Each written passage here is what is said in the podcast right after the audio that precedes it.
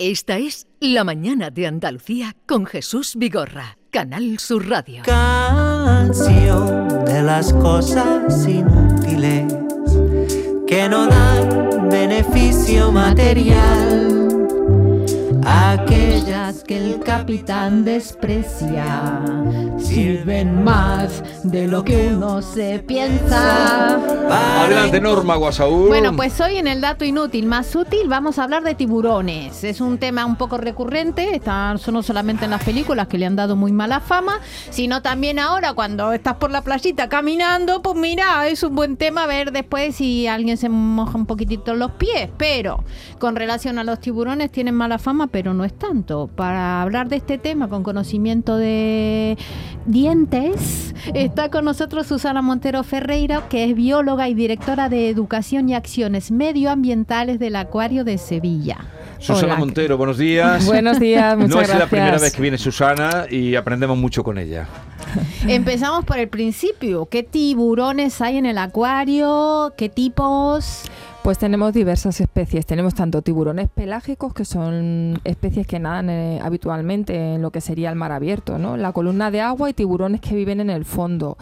Por ejemplo, de, dentro de los, de los tiburones de la columna de agua, pues el más grande que tenemos es Margarida, que es una tiburona toro, Sí.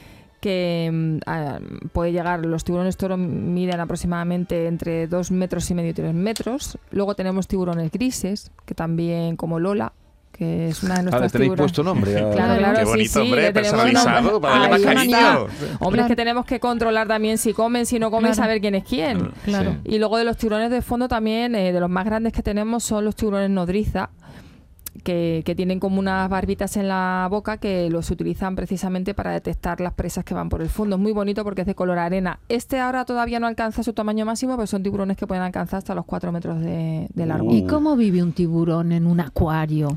Porque no sé, necesita más espacio, Espacio, tiene claro. espacio. Bueno, y más eso que dice la claro, sí, lo que pasa es que nosotros siempre intentamos eh, tener especies que no son, no realizan grandes migraciones, que no son especies que vayan a, a estar estresadas dentro de un medio controlado. Por ejemplo, no se nos ocurriría tener un tiburón blanco Sí. o un tiburón peregrino, un tiburón, o sea, un tiburón que que realmente su actividad es mucho de mm, a lo mejor hace una migración de 2.000 O kilómetros. sea, más hogareños, ¿no? Lo hogareños. Lo buscamos que realmente se adapten muy bien al medio donde viven y por supuesto es que realmente son tiburones que han nacido en, en, en otros, aco- en otros acuarios.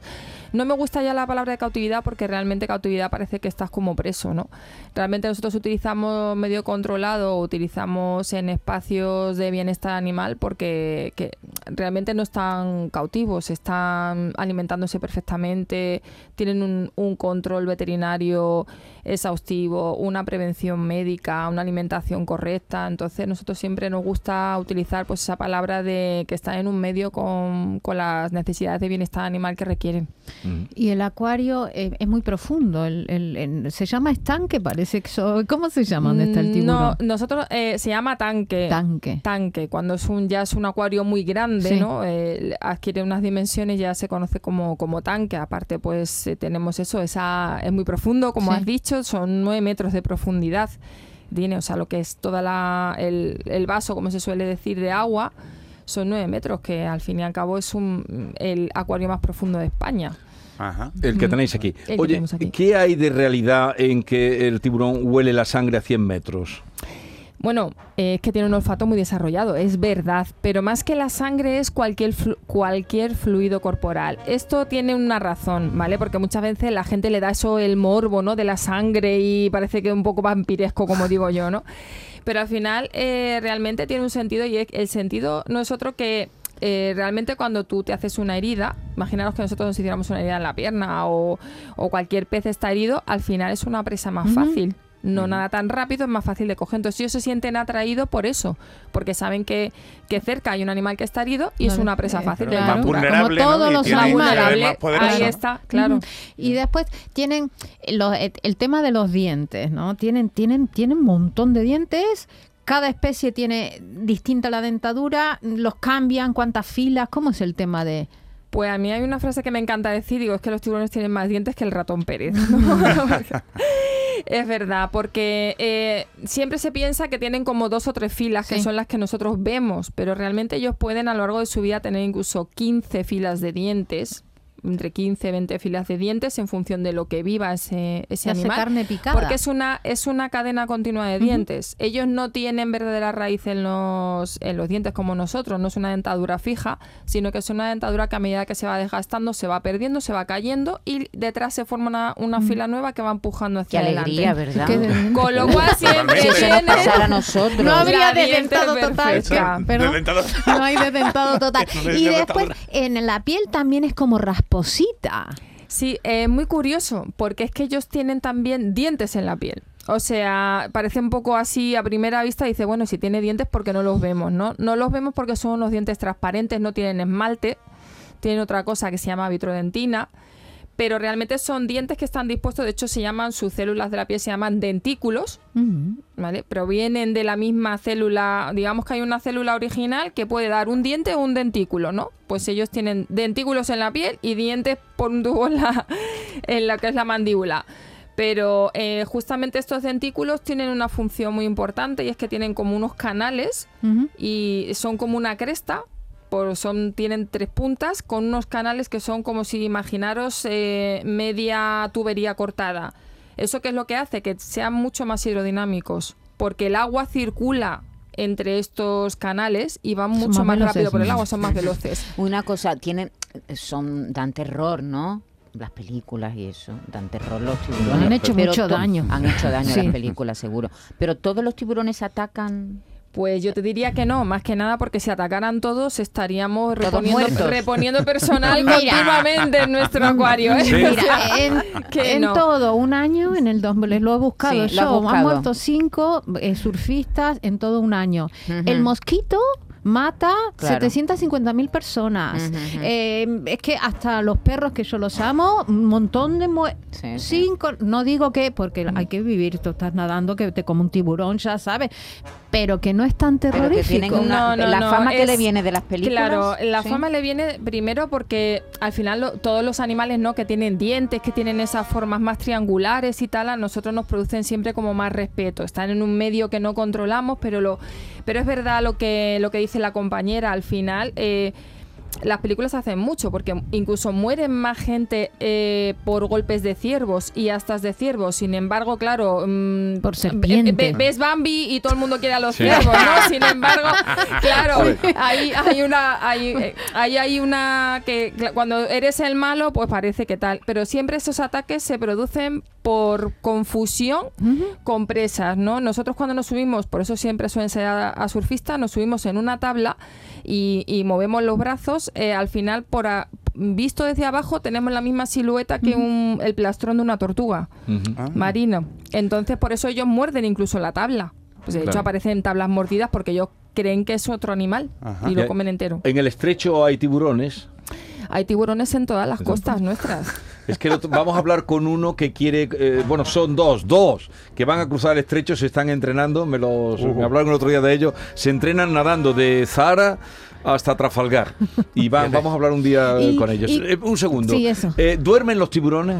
Pues mira, duermen, pero no como nosotros dormimos. Ellos no cierran los ojos, no se paran. Ellos lo que hacen es mm, bajar sus constantes, o sea, letardarse. que Se viene a decir, su metabolismo se reduce como a, a lo mínimo que pueden y es su manera de descansar. Ellos no, no descansan como nosotros entendemos el sueño. Y, y- y- y parpadean, tienen párpado. O sea, Bueno, sí tienen párpados, algunos de los tiburones tienen párpados que mm, más que párpados son como mm, ciertas membranas, por ejemplo el tiburón blanco, que es muy famoso Sí. y todo el mundo Mm. lo conoce, tiene un párpado porque cuando eh, se alimenta muchas veces pues lo que hace es eh, justamente utilizar esa membrana que cierra el ojo para evitar mm, que se le claven cosas, que eh, es una manera de protegerse. Ujú. Tienen unos ojos muy curiosos los tiburones. Y después hay tiburones que ponen huevitos y otros tiburones, las tiburonas que se quedan embarazadas. Efectivamente, entre los tiburones tenemos los tres tipos de reproducción. Hay tiburones que ponen huevos, que son unos huevos increíbles, porque tienen incluso unos tirabuzones para engancharse a las rocas. ¿Pero Otros, ¿De qué tamaño son esos huevos? pues son tamaño dedo. Como un Mm. dedo de Mm. grande aproximadamente, ¿no? Y de hecho se conocen como monederos de sirena porque eran unas cosas muy, muy extrañas que aparecían que claro, una vez que nace el tiburón se queda como una apertura arriba y como eran esas cosas tan extravagantes y tan raras, pues se conocen vulgarmente como monederos de bueno. sirena. Y los tiburones mm, ovovivíparos pues tienen las crías dentro, paren las crías vivas como nuestro tiburón toro, por ejemplo, es ovovivíparo. Pero lo curioso también es que existen tiburones vivíparos, como Lola, nuestra tiburona gris, que mm, en los que se puede apreciar un ombligo. O sea, hay tiburones que tienen ombligo. Qué fuerte, ¿eh? O sea, tres tipos de... Tres tipos de reproducción, de reproducción. en tiburones. Mm. Pero a- también se aparean, ¿no? Sí, se aparean y se aparean además, eh, o sea, quiero decir, la fecundación es interna. No es como en el resto de peces, pese a ser peces, aunque sean de cartílago, eh, la fecundación es interna. Y el tiburón tiene pues dos penes. Dos penes tiene. Porque bueno, pues la- el apareamiento en el agua es un poco más complicado que en tierra, ¿no? Entonces tienen que seguir nadando, entonces según pase la tiburona por un lado o por otro, estos mm, eh, penes se llaman pterigópodos, entonces según pase por aquí o por aquí, pues la sujetan eh, de Ya, una ya. manera un poco, delicada. Ah, Ahí está, Pero. Cuéntalo, cuéntalo, cuéntalo que le muerde la alita, la aletita y ella dice, quita, quita, Sí, que me sí, estás sí. haciendo daño. Para sujetarla me muerden la aleta. Menos mal que no somos tiburonas, madre mía. Lo dejamos, siempre aprendemos mucho contigo. Susana. Tiene que venir a hablar del pez guitarra. Oye, eh, ¿qué tenéis ahora mismo en, Ah, en vale. el audi- en el acuario? Pues tenemos la campaña de nuestro pez guitarra, que precisamente es pariente de los tiburones y está en peligro de extinción las últimas poblaciones aquí en Andalucía. O sea, tiene que venir la gente a conocer el por qué está desapareciendo. El que- pez guitarra. El pez guitarra, la guitarra del mar. ¿Y seguís teniendo conciertos? Que yo estaba en alguno maravilloso, Seguimos ¿eh? teniendo los también ¿eh? conciertos, sí. Otro día hablaremos del programa de primavera-verano en el Acuario de Sevilla. Susana Montero, directora de Educación del Acuario de Sevilla, bióloga, y ya ven eh, lo bien que lo cuenta todo. Gracias por la visita Muchas gracias a vosotros. y hasta la próxima. Siempre un Adiós. placer. En un momento vamos a tener ocasión de saludar a Marilia, que viene a presentarnos su último disco o de su último disco. Te estamos esperando. Ahí está, se la llevó el tiburón, el tiburón. Esta es La mañana de Andalucía con Jesús Vigorra, Canal Sur Radio.